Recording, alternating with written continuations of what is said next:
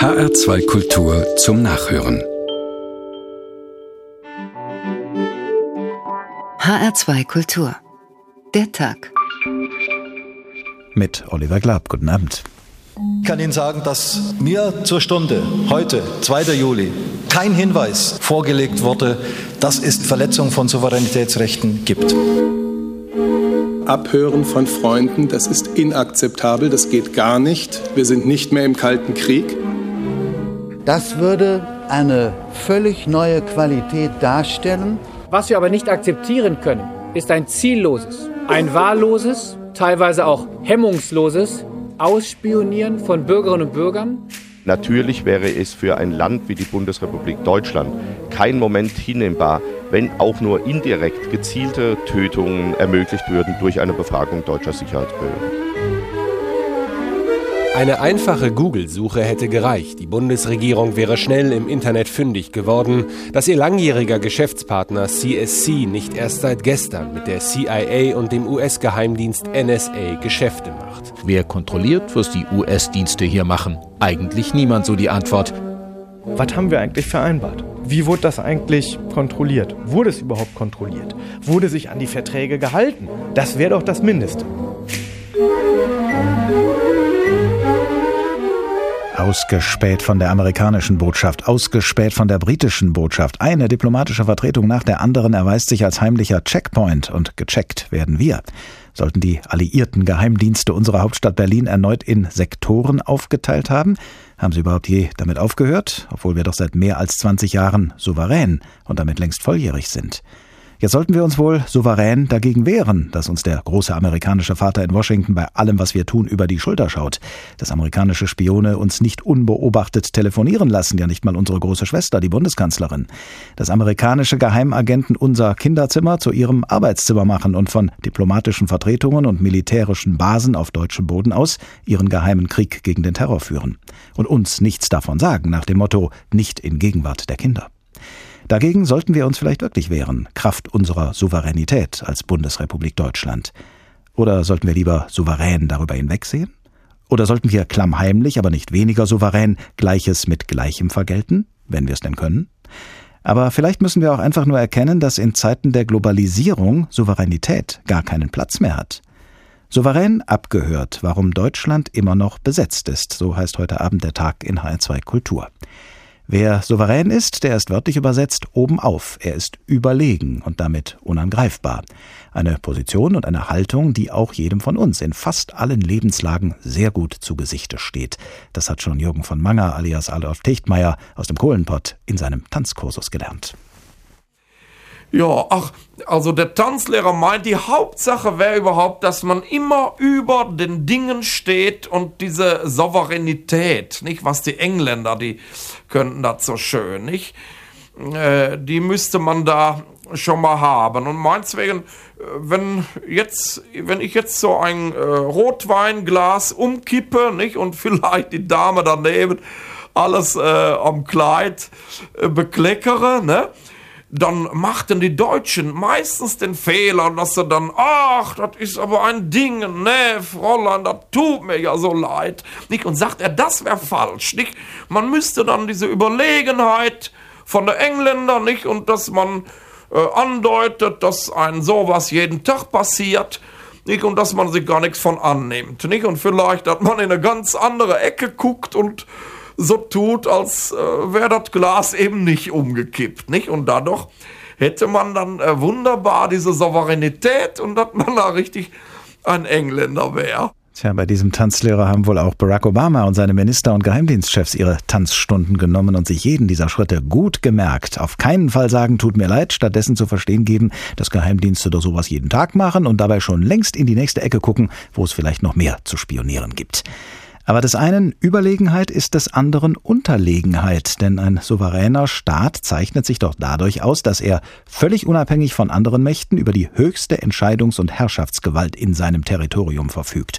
So steht es auf der Internetseite des Europaparlaments. Wenn also amerikanische Geheimdienste von deutschem Boden aus operieren, dann sollte die Bundesregierung erstens darüber informiert und zweitens damit einverstanden sein. Und wenn beides nicht der Fall sein sollte, dann wäre mit Fug und Recht an der Souveränität unseres Staates zu zweifeln. Nun gibt es allerdings durchaus amerikanische Enklaven auf deutschem Boden. Jede diplomatische Vertretung der USA ist eine solche, so auch das amerikanische Generalkonsulat in Frankfurt. Und bevor wir gleich mehr darüber erfahren, welche zutiefst undiplomatischen Operationen womöglich hinter dieser diplomatischen Fassade geplant worden sind in den letzten Jahren, nimmt uns die Kollegin Julia Hummelsieb erstmal mit zu dieser Fassade und auch, soweit es ihr möglich war, darüber hinaus. Es ist ein riesiges Gelände, vor dem ich da stand. Fast den gesamten Straßenblock füllt das US-Generalkonsulat aus. Es ist eine der größten diplomatischen Vertretungen der USA weltweit und mit seinen 900 Mitarbeitern das größte amerikanische Konsulat. Rund um das Gelände ragt ein etwa drei Meter hoher massiver Metallzaun in die Höhe, teilweise mit Stacheldraht und Panzersperren an den Einfahrten. Eine Festung, in die ich nun hinein wollte, um mir ein mehrjähriges Journalistenvisum in meinen Pass kleben zu lassen. Per Internet und E-Mail hatte ich einen Termin bekommen, zu dem ich rechtzeitig erscheinen sollte. Rechtzeitig war ich, denn ich hatte schon einmal bei amerikanischen Behörden erlebt, dass sie einen einfach wieder wegschicken, wenn man um den Bruchteil einer Sekunde zu spät kommt. So geschehen bei der Führerscheinstelle in Washington, D.C. So stand ich also überpünktlich vor der Tür am Straßenrand vor dem Eingang des Konsulats und sah auf einen mit Pavillons überdachten Platz. Darunter links und rechts jeweils eine Reihe zum Anstellen, ähnlich wie beim Einchecken am Flughafen. Ich arbeitete mich in der linken Schlange bis zur Spitze vor. Durch ein kleines Fenster zeigte ich der Beamtin meine Papiere, das Schreiben meines Arbeitgebers, die Kopie meines Presseausweises, die Passbilder für das Visum und die Akten und meinen Reisepass. Sie gab mir eine Nummer, mit der ich mich in die rechte Schlange stellen durfte. Mir war kalt, es war November und nicht sonderlich warm. Und schon bevor ich überhaupt in einem der hellbeigen Häuser mit den vergitterten Fenstern war, fühlte ich mich, wie ich mich immer fühle in amerikanischen Behörden, als Bittsteller, der irgendwie zur falschen Zeit am falschen Ort nach Ungehörigem fragt. Dennoch wartete ich tapfer weiter und wurde bald von einem uniformierten, bulligen Sicherheitsbeamten in die Eingangsschleuse geführt. Er und seine Kollegen durchleuchteten meine Tasche und mich und stellten sicher, dass ich keinen der verbrutenen Gegenstände bei mir hatte. Keinerlei elektronisches Gerät, also auch kein Mobiltelefon, keinen USB-Stick, kein Aufnahmegerät und keinen Fotoapparat. Ohne den und die restlichen Gerätschaften kann ich leben, ohne Telefon, da fühlte ich mich doch irgendwie nackt und unbeholfen. Endlich drinnen empfing mich ein riesiger mit Neonlicht ausgeleuchteter Saal, in der Mitte in Wartereihen zahlreiche hartgepolsterte Plastikstühle, an den Rändern eine Vielzahl von Schaltern. Darüber Bildschirme, auf denen die Nummern aufleuchteten, irgendwann auch meine, die ich zusammen mit meinen weiteren Unterlagen fest umklammerte. Am Schalter zeigte ich dem Mitarbeiter des US-Außenministeriums alles vor, er nahm die dargebotenen Zettel und Bilder entgegen und stellte mir noch eine Reihe von Fragen über den Zweck meines Aufenthalts, wohin ich reisen und worüber ich berichten wollte. Dann behielt er das Schreiben meines Arbeitgebers, die Kopie meines Presseausweises, die Passbilder für das Visum und die Akten und meinen Reisepass, und ich behielt nichts außer der Nummer, mit der ich aufgerufen worden war. Nach eingehender Überprüfung meiner Person würden Sie mir meinen Pass per Post zuschicken, sagte der Schalterbeamte, falls ich die Prüfung bestehe, auch mit meinem Visum darin. Und so musste ich meinen Pass dem US-Generalkonsulat in Frankfurt überlassen, damals noch in dem guten Glauben, dass die Amerikaner damit schon nichts Ungebührliches anstellen werden. Immerhin, der Pass ist dann tatsächlich mitsamt Visum ein paar Wochen später im Briefkasten meiner Kollegin gelandet. Wir hingegen bleiben jetzt noch einen Moment im amerikanischen Generalkonsulat in Frankfurt, nicht in seinen heiligen Hallen, sondern in seinen verborgenen Hinterzimmern oder auch Kellerräumen. Denn einige Kollegen vom Norddeutschen Rundfunk und der Süddeutschen Zeitung haben recherchiert, welchem Zweck dieses Gebäude jenseits seiner diplomatischen Funktionen noch gedient hat in den letzten Jahren. Und genau danach habe ich den Kollegen Christoph Heinzle vom NDR gefragt. Na, offenbar geht es um viele Zwecke, die äh, weit wichtiger sind und vor allem zahlenmäßig und vom Umfang her wichtiger sind als der Zweck, dort diplomatischen Tätigkeiten nachzugehen. Vor allem ist das US-Generalkonsulat ein sehr wichtiger Stützpunkt der CIA, ähm, einer der größten außerhalb äh, der Vereinigten Staaten und ein Stützpunkt, der viele Aufgaben hat. Dort wurde nach den Recherchen von NDR und Süddeutscher Zeitung eine ganze Reihe wichtiger Aktionen geplant. Es sitzt dort ein Logistikzentrum direkt nebendran Organ der CIA, in dem Material besorgt wurde für Missionen, zum Beispiel in Afghanistan, im Irak, in anderen Krisengebieten, vor allem natürlich in den Monaten und Jahren nach 9-11, nach den Anschlägen in New York. Es sind dort Hunderte von Mitarbeitern tätig für die CIA, aber auch für andere Geheimdiensteinheiten, für die NSA, für Militärgeheimdienste, für das Heimatschutzministerium, die Operationen in Deutschland, aber auch darüber hinaus koordinieren und damit das tun, was an solchen Standorten, gerade in Hessen, gerade in Frankfurt über die Jahrzehnte immer wieder getan wurde, nämlich Drehscheibe zu sein für Operationen, ähm, die dann in Richtung Nahosten, in Richtung Asien gehen. Da leistet das US-Generalkonsulat in Frankfurt offenbar eine ganze Menge mehr, als man äh, bislang jedenfalls geahnt hat. Aber dieses Konsulat ist ja nicht der einzige heimliche Standort amerikanischer Geheimdienste in Hessen. Welche gehören denn noch zur buchstäblich Geheimdienstarchitektur der Amerikaner in Deutschland?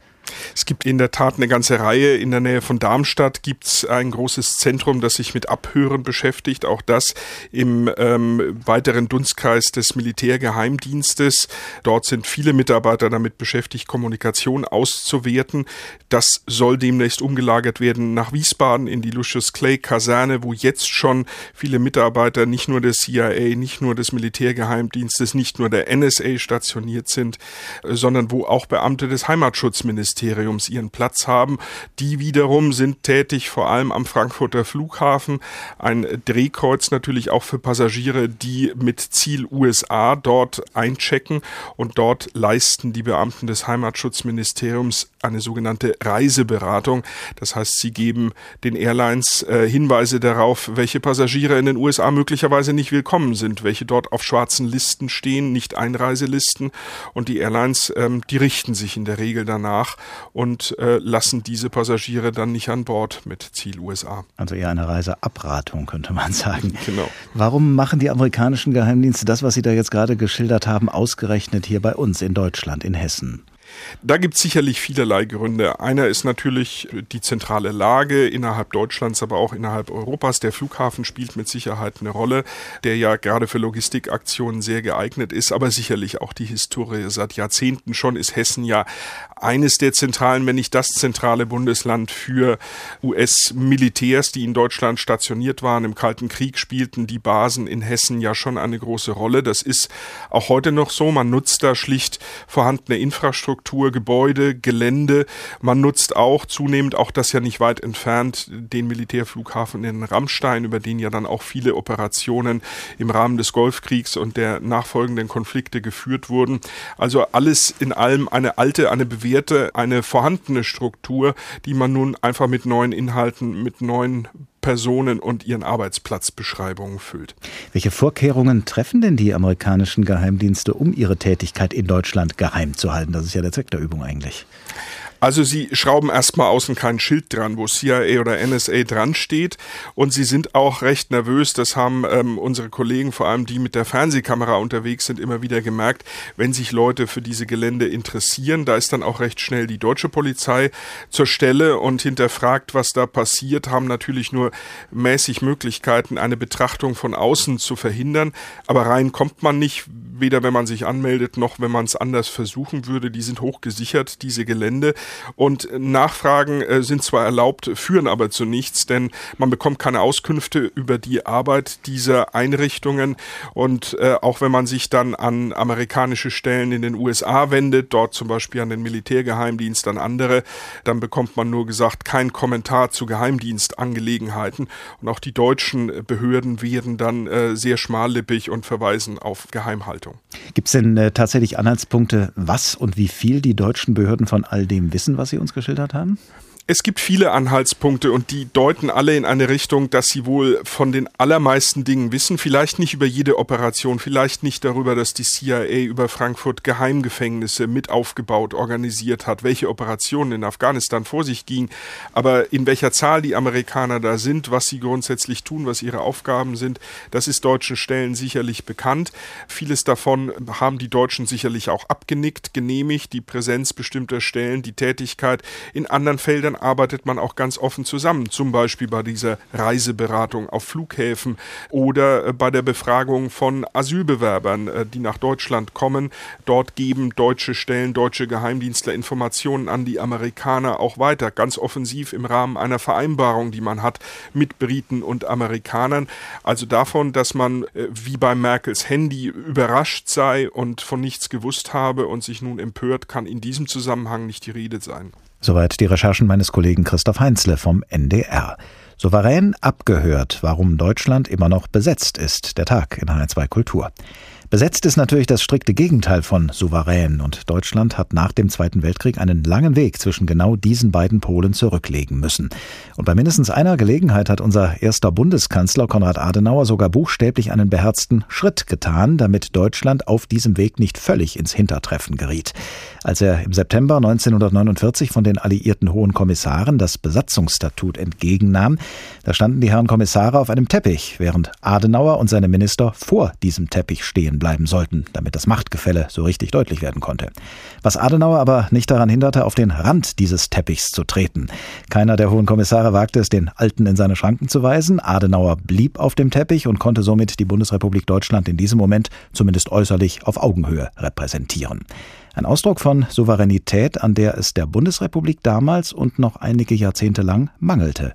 Nikolaus Buschlüter erinnert uns daran. Zunächst teilten die Siegermächte Großbritannien, Frankreich, die Sowjetunion und die USA die Verwaltung Deutschlands bis 1955 unter sich auf. Dann wurden die Bundesrepublik und die DDR gegründet. Für die Bundesrepublik sah der sogenannte Deutschlandvertrag eine eingeschränkte Souveränität vor. Die Westmächte behielten sich sogenannte Vorbehaltsrechte vor. Dazu gehörten Vorschriften in Bezug auf den Status Berlins und auf die Stationierung von Streitkräften in Deutschland. Für die DDR galten Vereinbarungen mit der Sowjetunion. Der deutsche Sonderstatus wurde erst mit dem 2 plus 4 Vertrag beendet, der am 15. März 1991 in Kraft trat. Artikel 7 stellte fest, dass die vier Mächte ihre Rechte und Verantwortlichkeiten in Bezug auf Berlin und Deutschland als Ganzes abgaben.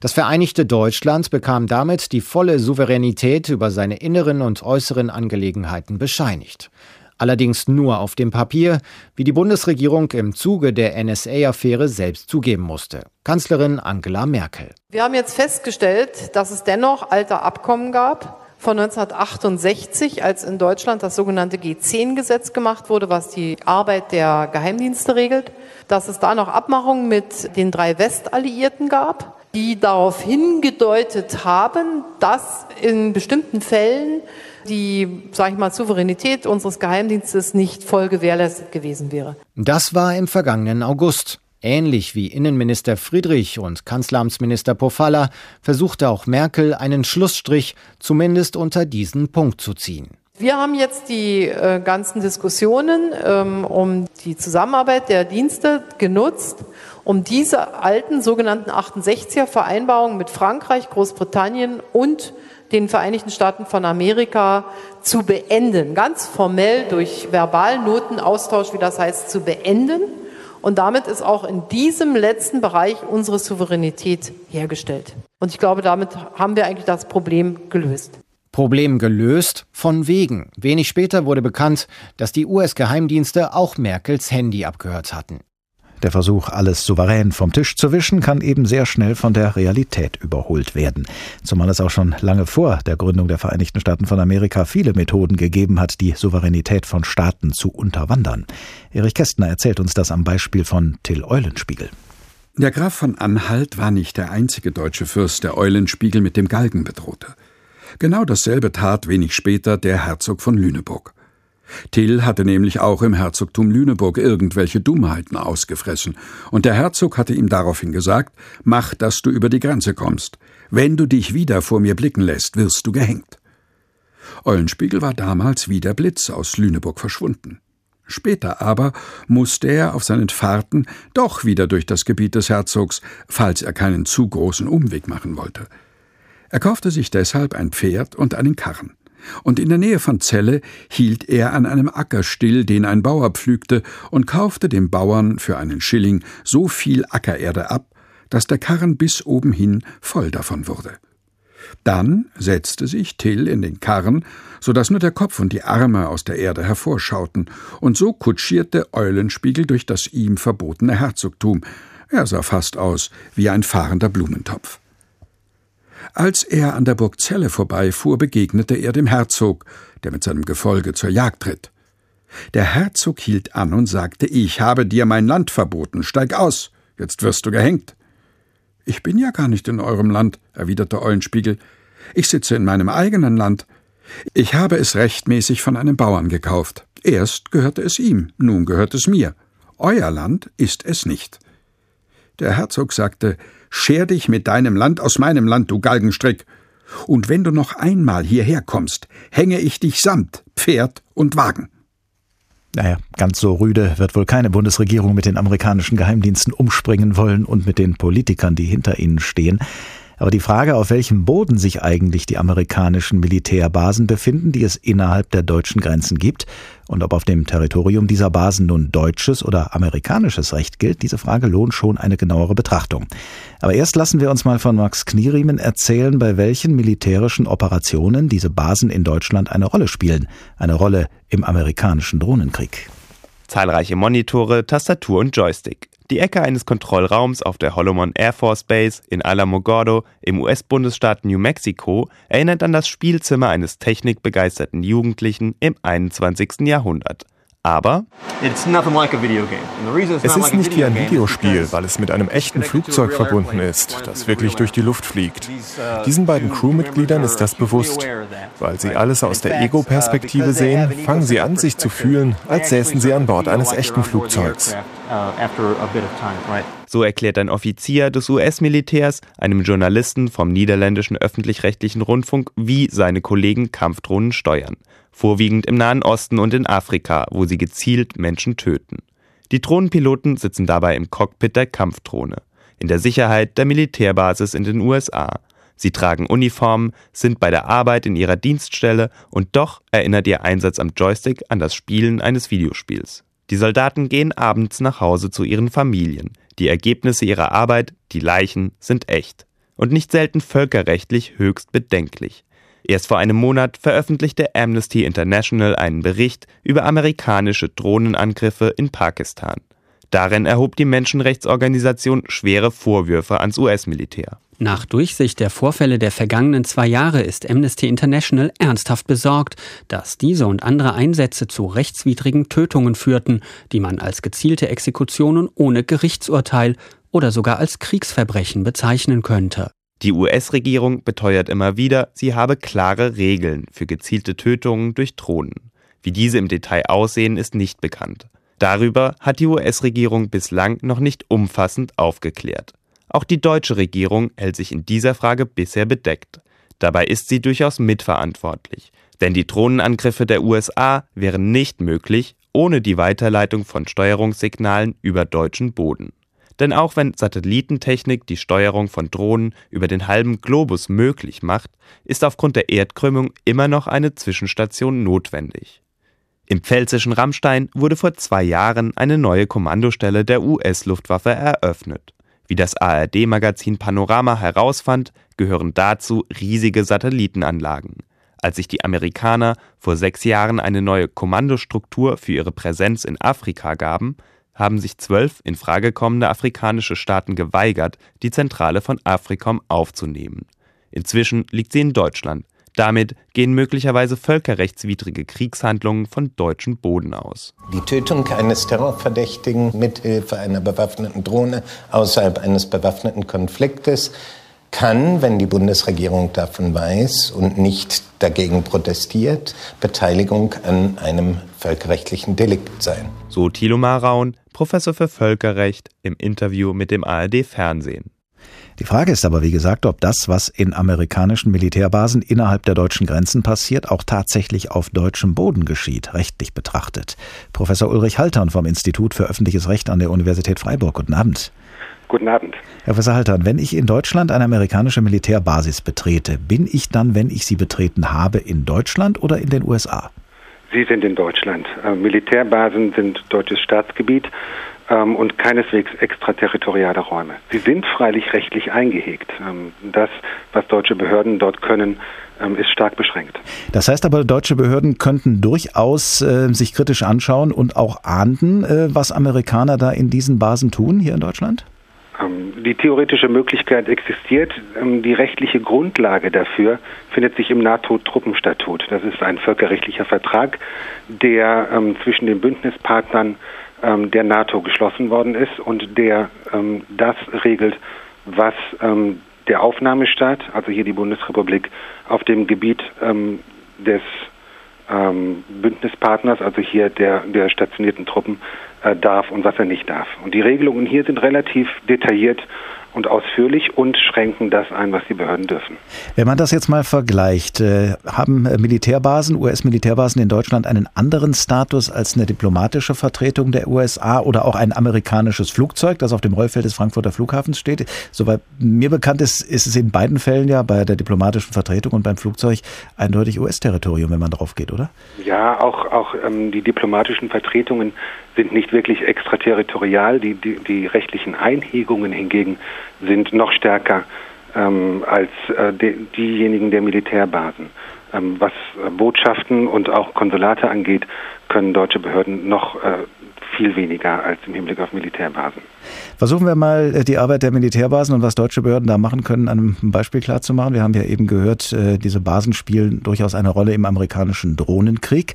Wenn aber nun der 2 plus 4 Vertrag, in dem Deutschland seine volle Souveränität bekommen hat, besagt, dass von deutschem Boden aus nur Frieden ausgehen solle, wäre das eine Handhabe für deutsche Behörden da einzuschreiten, wenn US-Militärbasen in Deutschland äh, für den Drohnenkrieg gebraucht werden? Nicht. Der 2 plus 4 Vertrag wurde 1990 geschlossen und im Wortlaut verpflichten sich da die Regierungen der Bundesrepublik Deutschland und der Deutschen Demokratischen Republik dazu, dass von deutschem Boden nur Frieden ausgehen wird. Die Verpflichtung als völkerrechtliche Verpflichtung richtet sich also ausschließlich an Deutschland, nicht an die Vereinigten Staaten. Obwohl die USA auch unterschrieben haben, diesen Vertrag. Ja, aber die Verpflichtung wird ausdrücklich von der Bundesrepublik Deutschland eingegangen, mhm. sodass die USA dazu nicht verpflichtet sind. Ähm, Deutschland freilich ist dazu verpflichtet. Und die Verpflichtung wird aber konkretisiert durch die Kompetenzen, die die deutschen Behörden im NATO-Truppenstatut und im Zusatzabkommen zum NATO-Truppenstatut eingegangen sind. Und welche Kompetenzen sind das?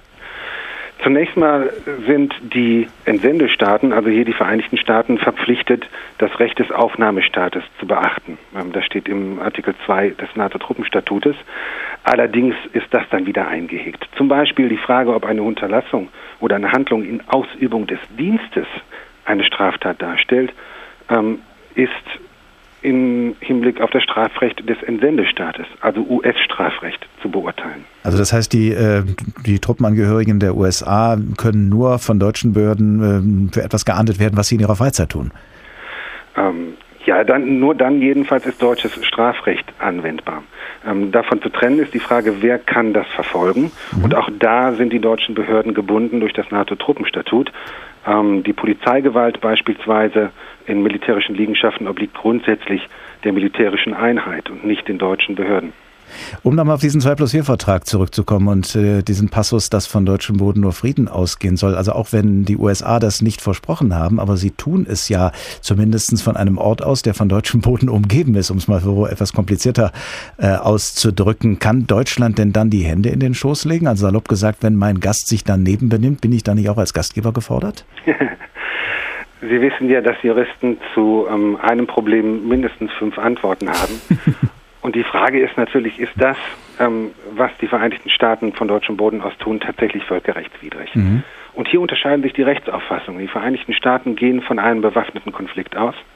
Ähm, das äh, war schon Bush-Doktrin und das ist weiterhin ähm, offizielle Politik der Vereinigten Staaten, während ähm, in Europa von ähm, der Nichtexistenz eines bewaffneten Konflikts im, im juristischen Sinne ausgegangen wird. Gerichtlich kann man das nicht klären lassen. Denn im NATO-Truppenstatut ist auch festgelegt, dass Streitigkeiten über die Auslegung und Anwendung des Abkommens ähm, ohne Inanspruchnahme von Gerichten geklärt werden müssen. Das heißt, es ist eine Frage der politischen Auseinandersetzung. Man muss die unterschiedlichen Rechtsauffassungen gegeneinander stellen und darüber diskutieren. Es ist eigentlich eine politische Auseinandersetzung, die jetzt zu führen ist und nicht eine im, im, in erster Linie juristische. Professor Aber es ist ja, vielsagend. Ähm, es ist ja vielsagend, dass Sie, dass Sie mich als Verfassungsrechtler, also als Juristen ansprechen. Ähm, und das scheint mir auch eine deutsche Eigenheit zu sein, ähm, dass wir unser Heil im Juristischen suchen, wenn es eigentlich um tiefe politische Fragen geht. Ähm, Rechtsstaatlichkeit ist, glaube ich, eher in Deutschland ähm, koexistent, gleichbedeutend mit Souveränität. In den Vereinigten Staaten ist das anders. Dort existieren nach wie vor rechtsfreie Räume, die auch genutzt werden. Gleichwohl ist es ja verständlich, dass Politiker zum Beispiel, wenn sie sich überlegen, was wollen wir, sich schon auch dafür interessieren, was dürfen wir. Das ist auch auch notwendig, denn das ist ein starkes ähm, Argument in der Auseinandersetzung um das, was richtig und falsch ist. Es darf allerdings auch die politische Auseinandersetzung um das, was richtig und falsch ist, nicht überlagern. Das Heil allein im Juristischen zu suchen, äh, wird das Problem nicht vom Tisch des Politischen bekommen. Professor Ulrich Haltern vom Institut für öffentliches Recht an der Universität Freiburg. Vielen Dank. Wir merken, es ist so eine Sache mit der Souveränität auf dem eigenen Territorium. Die ist leicht zu unterwandern, wenn man es intelligent genug anstellt. Das haben wir vorhin schon von Till Eulenspiegel gelernt. Aber auch der Märchenschatz der Brüder Grimm ist in dieser Hinsicht eine Trickkiste. Es war einmal ein kluges und verschmitztes Bäuerlein, von dessen Streichen viel zu erzählen wäre.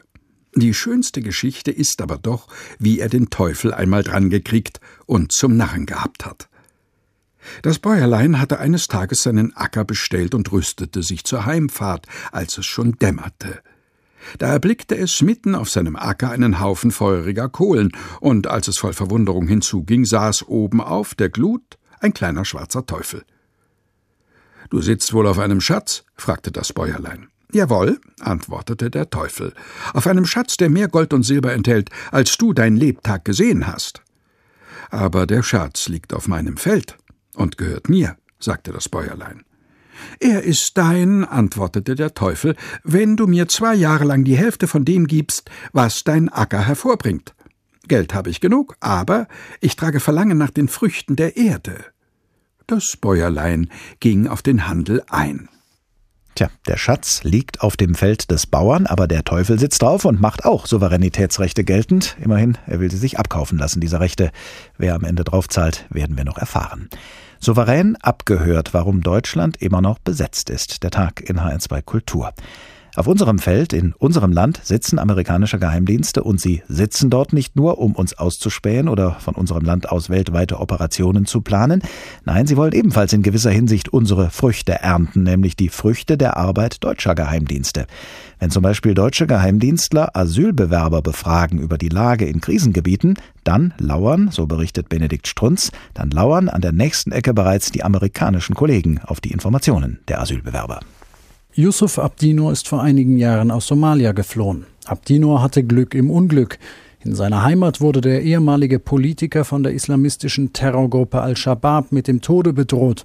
In Deutschland bekommt er rasch Asyl. In mehreren Befragungen interessieren sich deutsche Beamte dabei insbesondere für Abdinos Kenntnisse über die Al-Shabaab-Terroristen in Somalia. Uh. Sie fragten mich nach einigen Al-Shabaab-Führern. Ich sagte ihnen, was ich wusste, gab ihnen die Telefonnummern der Frau eines der Anführer und sagte ihnen, wo sie sich damals ungefähr aufhielt. Sie schrieben sich das auf und ich fragte nicht nochmal nach. Uh, was Abdinor zu diesem Zeitpunkt nicht klar ist, die mehrfachen Befragungen haben nichts mit seinem Asylverfahren zu tun. Ihm sitzen Mitarbeiter der Hauptstelle für Befragungswesen gegenüber, einer kaum bekannten deutschen Geheimstelle, die direkt dem Bundeskanzleramt unterstellt ist. Die Aufgabe der knapp 40 Mitarbeiter ist es, nachrichtendienstliches Wissen von Migranten abzuschöpfen. Und wer redet, darf mit einer Gegenleistung rechnen, sagt ein Übersetzer, der im Rahmen des Asylverfahrens arbeitet und anonym bleiben möchte. Den Leuten wird klargemacht, dass sie schnellere Anerkennung kriegen, wenn sie da mitmachen. Ließ der Mann NDR und Süddeutsche Zeitung wissen. Teilweise werden Asylbewerber zur Informationsgewinnung offen und transparent eingeladen. Geheimdienstmitarbeiter würden regelmäßig aber auch verdeckt an regulären Asylbefragungen teilnehmen, getarnt als Praktikanten. Nach Angaben ehemaliger britischer und amerikanischer Geheimdienstler gibt die Hauptstelle für Befragungswesen die so gewonnenen Daten an die USA und an Großbritannien weiter. Und manchmal nehmen amerikanische und britische Agenten sogar selbst an Befragungen in Deutschland teil. Die Informationen der Asylbewerber seien nicht zuletzt für den amerikanischen Drohnenkrieg wichtig, erklärt ein ehemaliger US-Geheimdienstler NDR und Süddeutscher Zeitung schriftlich. Es sind natürlich nicht nur die Informationen aus den Befragungen, die zur Bombardierung von bestimmten Zielen führen, aber unsere Entscheidungen über mögliche Ziele werden dadurch beeinflusst. Aus Sicht der Flüchtlingsorganisation Pro Asyl ist das ein handfester Skandal, so Mitbegründer Viktor Pfaff. Die beschriebene Praxis würde nicht nur gegen das deutsche und europäische Asylrecht verstoßen, sondern auch gegen die Genfer Flüchtlingskonvention. Der Schutzsuchende soll sich eröffnen und soll wirklich alles sagen, was er weiß und soll Kenntnisse darlegen. Und wenn das missbraucht wird, dann ist es natürlich ein Missbrauch des Asylverfahrens und ein Missbrauch des Vertrauens, welches man von dem Antragsteller erwartet. Eine Regierungssprecherin erklärt, die Mitarbeiter der Hauptstelle für Befragungswesen würden sich stets gegenüber Asylbewerbern ausweisen. Zur Zusammenarbeit mit anderen Geheimdiensten und zur Verwendung der Informationen wollte sie nicht Stellung nehmen. Aus Gründen der Geheimhaltung, wie es hieß. Politiker von SPD, Grünen und Linken reagieren auf die Vorwürfe indes entsetzt und fordern von der Regierung Aufklärung. Sollten die Berichte zutreffen, würden sich deutsche Behörden möglicherweise auch strafrechtlich mitschuldig machen an gezielten Tötungen, erklärte etwa der Grünen Abgeordnete Hans-Christian Ströbele. Also, amerikanische Geheimdienste bedienen sich anscheinend sehr umfangreich aus den Informationen, die bei der Befragung von Asylbewerbern durch deutsche Sicherheitsbehörden herausspringen. Sie bereiten offenbar von diplomatischen Vertretungen in Deutschland aus Geheimdienstoperationen in anderen Teilen der Welt vor und sie benutzen Militärbasen in Deutschland für den Drohnenkrieg. Kann sich die Bundesrepublik Deutschland angesichts dessen noch als souverän bezeichnen? Das habe ich Heribert Frantl gefragt, den Ressortleiter Innenpolitik bei der Süddeutschen Zeitung. Ja, die Frage kann man mit Fug und Recht stellen und das Fragezeichen ist nach den neuesten Erkenntnissen ziemlich groß. Nun ist es ja nicht so, wie dann gesagt wird, dass Souveränität etwas sei, was äh, irgendwas mit Nationalismus zu tun hätte und äh, ein verblichener Begriff des Staatsrechts. Die Souveränität ist der Kern eines Staates und äh, zur Souveränität gehört, dass äh, der Bürger letztendlich bestimmt, so wie es im Grundgesetz steht, dass äh, die Gewalt, die Staatsgewalt vom Volke ausgeht, wenn die Staatsgewalt von den Amerikanern ausgeht, wenn die Amerikaner Hoheitsrechte auf deutschem Boden ausüben, hat das mit den Vorgaben des Grundgesetzes nichts mehr zu tun. Und im Artikel 1 des Grundgesetzes heißt es, gerade dann, wenn wir an Drohnenangriffe denken, die von deutschem Boden aus gesteuert werden, es heißt, die Würde des Menschen ist unantastbar. Es heißt nicht, dass die Würde des transatlantischen Bündnisses unantastbar ist. Und wenn ich die Stellungnahmen von Politikern so höre, dann äh, ist die Verneigung vor der deutsch-amerikanischen Freundschaft, vor dem transatlantischen Bündnis, vor der NATO so groß, äh, wie es mit der Verfassung nicht in Einklang zu bringen ist. Wenn es sich aber tatsächlich so verhalten sollte, in diesem Fall, den wir gerade gehört haben, dass die äh, deutschen Behörden auch Informationen weitergeben an die amerikanischen Behörden, dann kann man ja da nicht von Verletzung der Souveränität sprechen, denn dann tun ja die Geheimdienste in Deutschland es ganz souverän, diese Weitergabe der Informationen. Richtig wenn es so ist, dass amerikanische Dienste oder ausländische Dienste teilnehmen an Befragungen, dass sie Befragungen eigenständig durchführen, dann ist es äh, völlig unmöglich. Äh, wenn deutsche Dienststellen Informationen weitergeben, dann dürfen sie es jedenfalls dann nicht, wenn klar ist, dass sie in einer ganz bestimmten Weise verwendet werden, die sich mit den Vorgaben des Grundgesetzes, mit der deutschen Rechtsordnung nicht vertragen. Wenn es so ist, dass die Daten, die auf diese Weise gewonnen werden, zur Exekution von Menschen verwendet werden, weil diese Daten äh, in äh, die Drohnenlogistik eingegeben werden, dann ist es völlig unzulässig, dann ist es verfassungswidrig.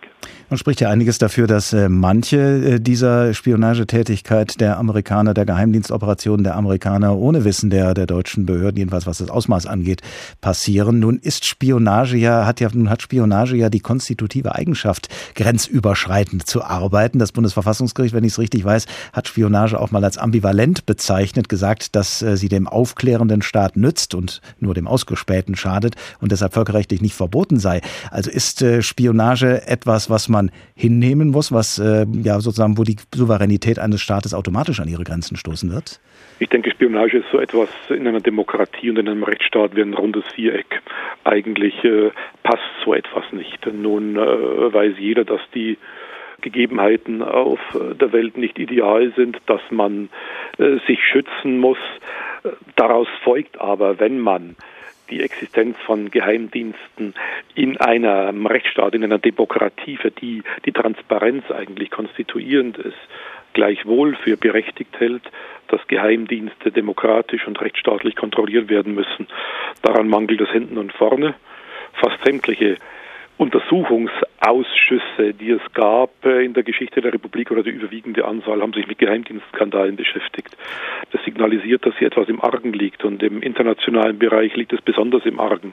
Und ich denke, alle Anstrengung von äh, demokratischen Kräften müsste da reingehen, Geheimdienste ordentlich zu kontrollieren. Und ich denke, da müsste man auch im äh, supranationalen und im internationalen Bereich sich massiv darum kümmern, nicht einfach äh, mit angeblichen Verwaltungseinbarungen zwischen dem BND und den amerikanischen Geheimdiensten irgendwie regeln, dass man künftig ein paar Dinge beachtet, sondern das muss schon auf höchster Ebene geschehen. Gucken wir uns mal zwei mögliche Ebenen an, auf äh, der man nun reagieren könnte von Seiten der Bundesregierung. Zunächst mal die rechtliche. Sie, Herr Prantl, sind Staatsanwalt mal gewesen. Äh, wären Sie zuversichtlich genug, amerikanische Dienste wegen Souveränitätsverletzung zu verklagen? Nun ja, die Bundesanwaltschaft ist ja wahnsinnig zurückhaltend. Äh, die Bundesanwaltschaft äh, schaut bei allen Dingen, die zu ihr getragen werden, äh, letztendlich zu. Sie leitet kein Verfahren ein. Sie hält die politischen Verwicklungen, die daraus entstehen könnten, für viel zu gewichtig, um solche Dinge zu wagen. Ich denke, die, ja, die Achtung für eine Rechtsordnung hängt auch davon ab, dass man gegebenenfalls sie gegen politische Schwierigkeiten und Widerstände durchsetzt. Was da herrscht, partiell ist so etwas wie eine Feigheit vor dem Freund und ich glaube, damit erwirbt sich eine Demokratie und erwirbt sich ein Staat keine Achtung. Könnte es nicht vielleicht auch das sein, was man immer so die normative Kraft des Faktischen nennt? Also ob ein Staat seine eigene Souveränität nach innen aufrechterhalten kann, hängt das nicht auch gerade davon ab, wie mächtig, wie souverän er nach außen auftreten kann? Gibt es in diesem Sinne also Staaten wie die USA, die souveräner sind in diesem Sinne und Staaten wie Deutschland, die eben weniger souverän sind? Nicht rechtlich, sondern faktisch.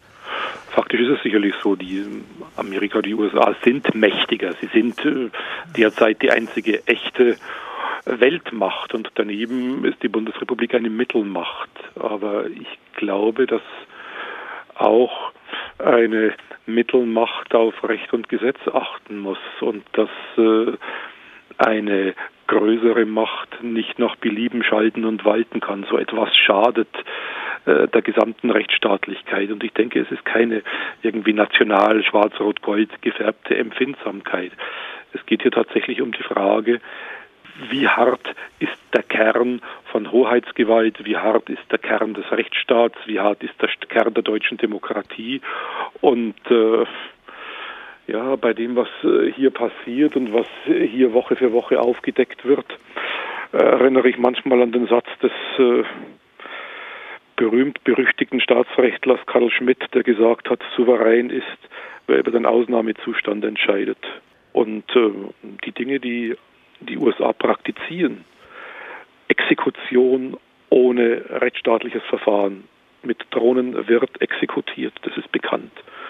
Und wenn so etwas von deutschem Boden ausgeht, ist es mit keinem einzigen Buchstaben des Grundgesetzes erlaubt, dann ist dies letztendlich der Ausnahmezustand, der hier praktiziert wird und das kann nicht sein und das darf nicht sein.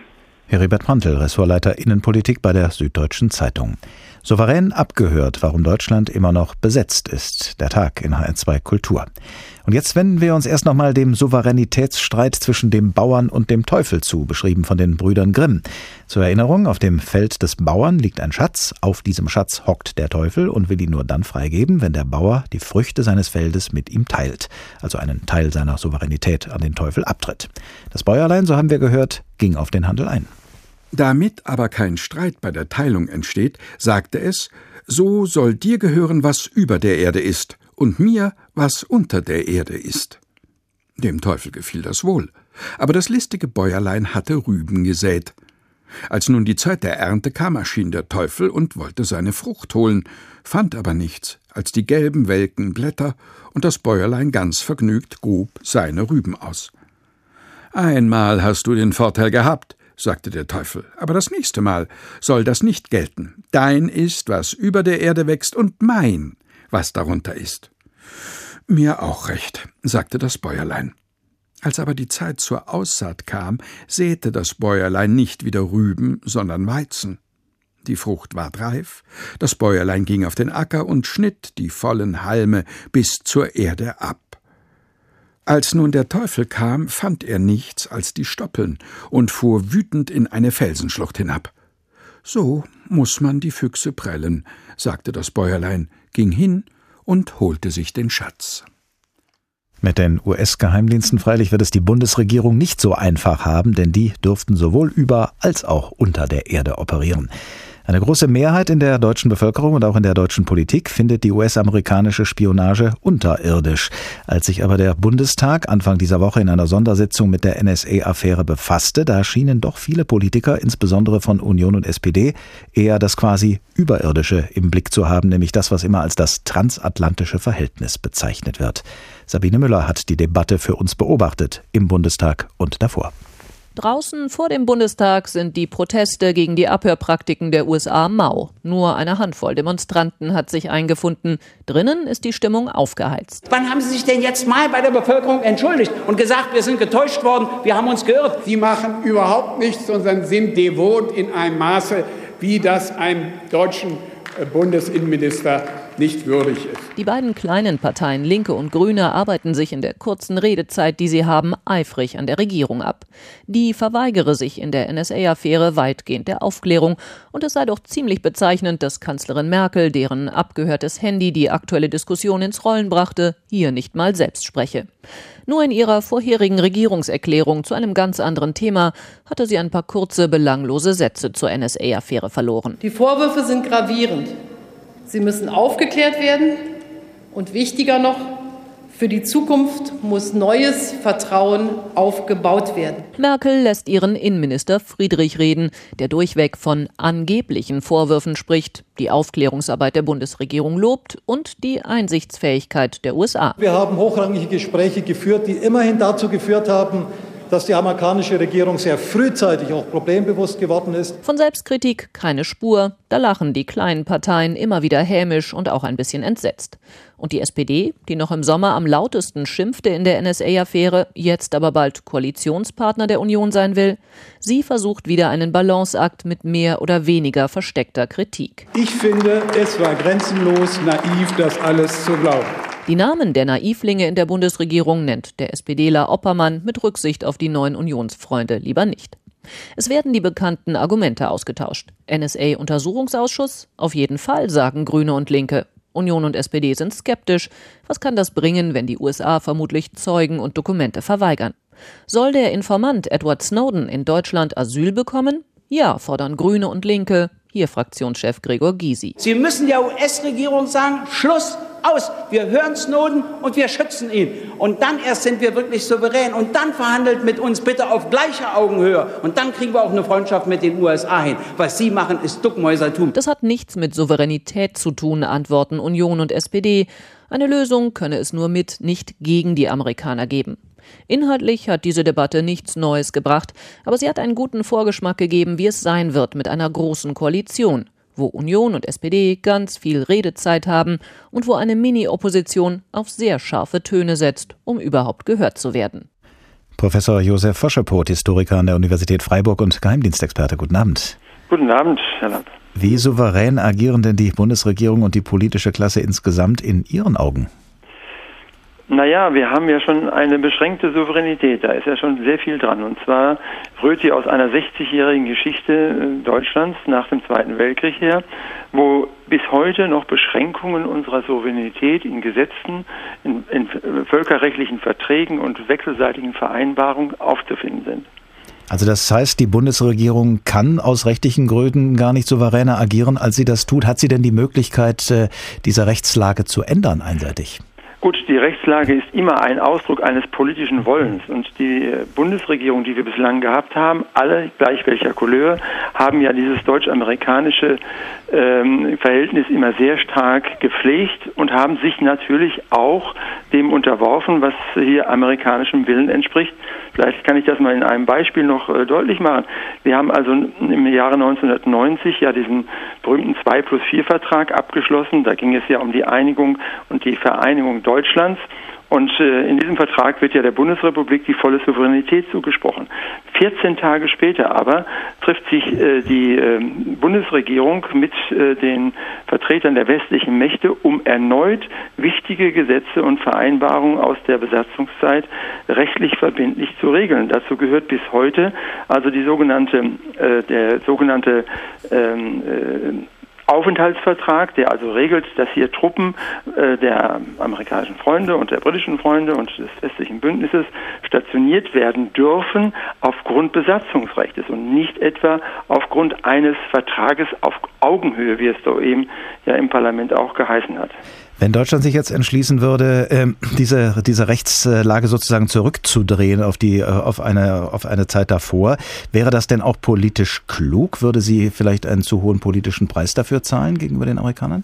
Ja, ich glaube, das wird ja auch in der ganzen Debatte immer deutlich. Das ist kaum möglich, weil das natürlich zu einer grundlegenden Irritation des deutsch-amerikanischen Verhältnisses führte.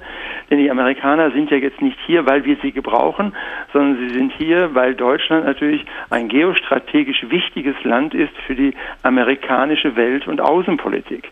Also das heißt, also wir sind gewissermaßen zur, zur Hälfte äh, in der Mitte der Welt. Äh, die Amerikaner benutzen uns ja hier als Waffenlager, als äh, strategische Startbahn und Landebahn und vieles andere mehr. Und dazu kann man wunderbar die Rechte nutzen, die aus der Besatzungszeit bis heute gelten.